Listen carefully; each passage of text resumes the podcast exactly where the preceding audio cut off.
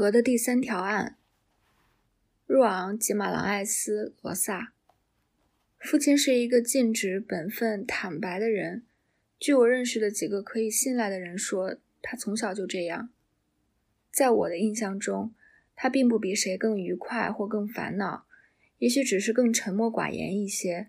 是母亲而不是父亲在掌管着我们家，他天天都责备我们姐姐、哥哥和我。但有一天发生了一件事，父亲竟自己去订购了一条船。他对船要求很严格，小船要用含羞草木特制，牢固的可在水上漂二三十年，大小要恰好供一个人使用。母亲唠叨不停，牢骚满腹。丈夫突然间是想去做渔夫或猎人吗？父亲什么也没说。离开我们家不到一英里，有一条大河流经。水流平静，又宽又深，一眼望不到对岸。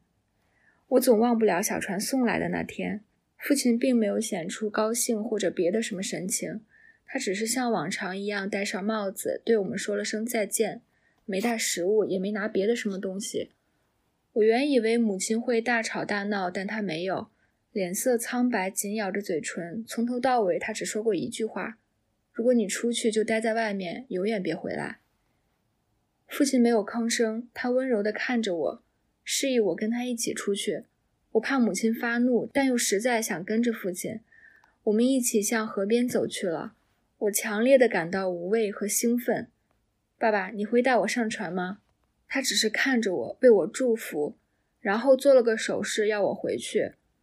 我假装照他的意思做了，但当他转过身去，我伏在灌木丛后，偷偷地观察他。父亲上了船，划远了。船的影子像一条鳄鱼，静静地从水上划过。父亲没有回来，其实他哪儿也没去，他就在那条河里划来划去，飘去飘来。每个人都吓坏了。从未发生过，也不可能发生的事，现在却发生了。亲戚、朋友和邻居议论纷纷。母亲觉得羞辱，她几乎什么都不讲，尽力保持着镇静。结果几乎每个人都认为，虽然没有人说出来过，我父亲疯了。也有人猜想，父亲是在兑现曾向上帝或圣徒许过的诺言，或者他可能是得了一种可怕的疾病，也许是麻风病，为了家庭才出走，同时又渴望离家人近一些。和尚经过的行人和住在两岸附近的居民说，无论白天黑夜，都没见父亲踏上陆地一步。他像一条汽船，孤独的、漫无目的的在河上漂浮。母亲和别的亲戚们一致认为，他藏在船上的食物很快就会吃光，那时他就会离开大河，到别的地方去，这样至少可以少丢一点脸，或者会感到后悔而回到家中。他们可是大错特错了。父亲有一个秘密的补给来源，我。我每天偷了食物带给他。他离开家的头一夜。全家人在河滩上燃起篝火，对天祈祷，朝他呼喊。我感到深深的痛苦，想为他做点什么。第二天，我带着一块玉米饼、一串香蕉和一些红糖来到河边，焦躁不安地等了很久很久。终于，我看见了那条小船，远远的、孤独的、几乎察觉不到的漂浮着。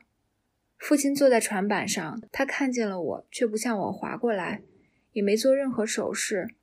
我把食物远远的拿给他看，然后放在堤岸的一个小石穴里。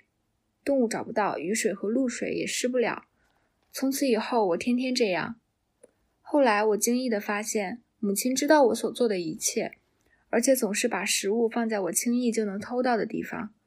她怀有许多不曾流露的情感。母亲叫来她的兄弟帮助做农活和买卖，还请来学校的教师给我们上课。因为我们已经耽误了很多时光了。有一天，应母亲的请求，一个律师穿上法衣来到河滩，想驱走附在父亲身上的魔鬼。他对父亲大喊大叫，说他有责任停止这种不敬神的顽固行为。还有一次，母亲叫来两个士兵，想吓吓父亲，但一切都没有用。父亲从远处漂流而过，有时远的几乎看不见。他从不搭理任何人，也没有任何人能靠近他。当新闻记者突然发起袭击，想给他拍照时，父亲就把小船划进沼泽地里去。他对地形了如指掌，而别人进去就迷路。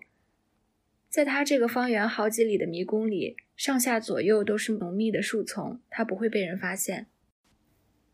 我们不得不去习惯父亲在河水上漂浮这个念头，但实际上却不能。我们从来没有习惯过。我觉得我是唯一多少懂得父亲想要什么和不想要什么的人。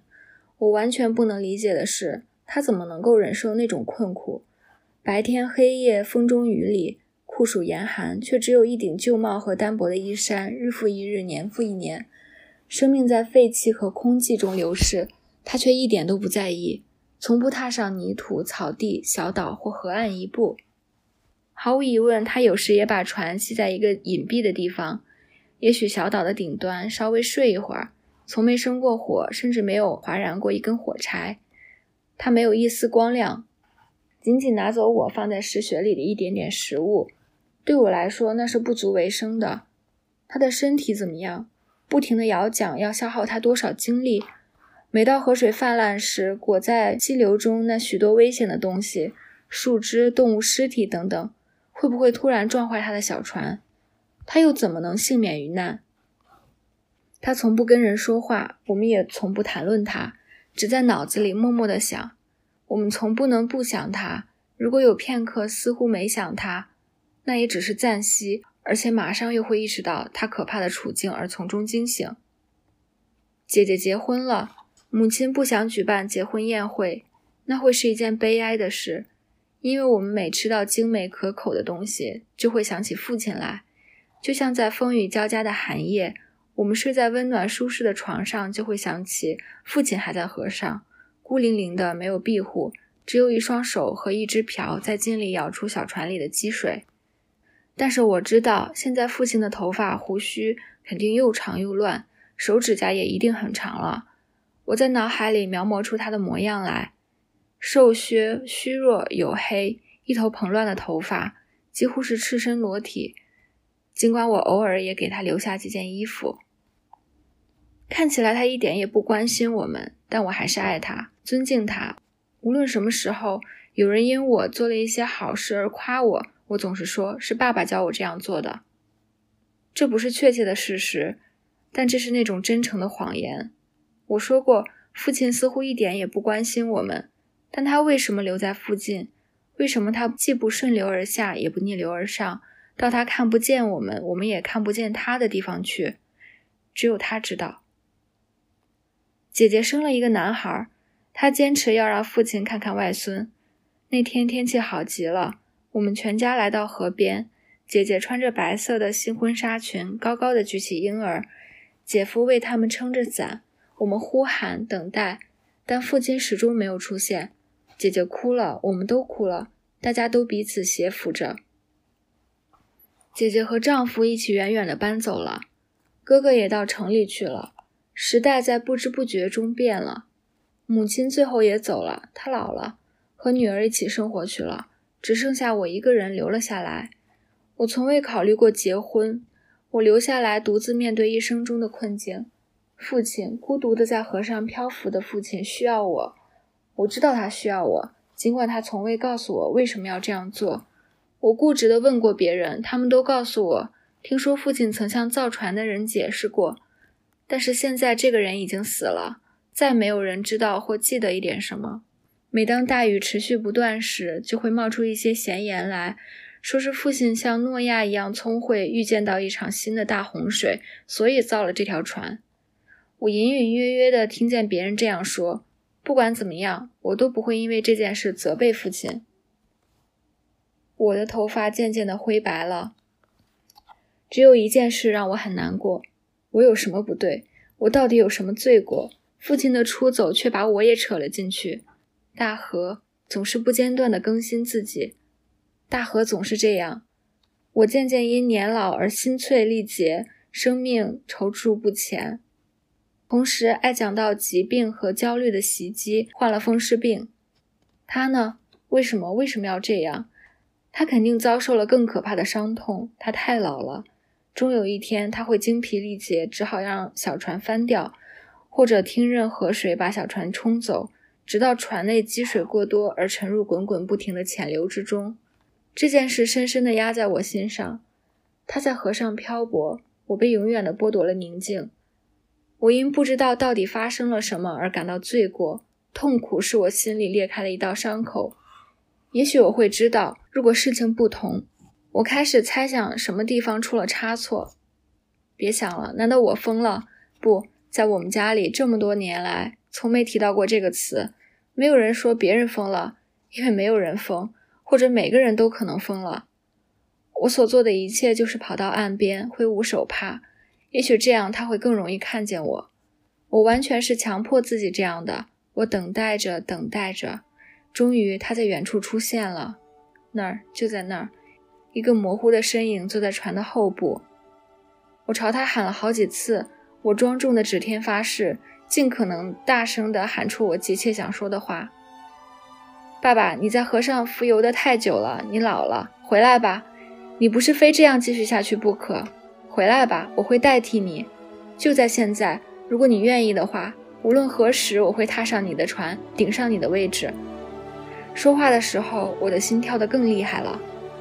他听见了，站了起来，挥动船桨向我划过来。他接受了我的提议。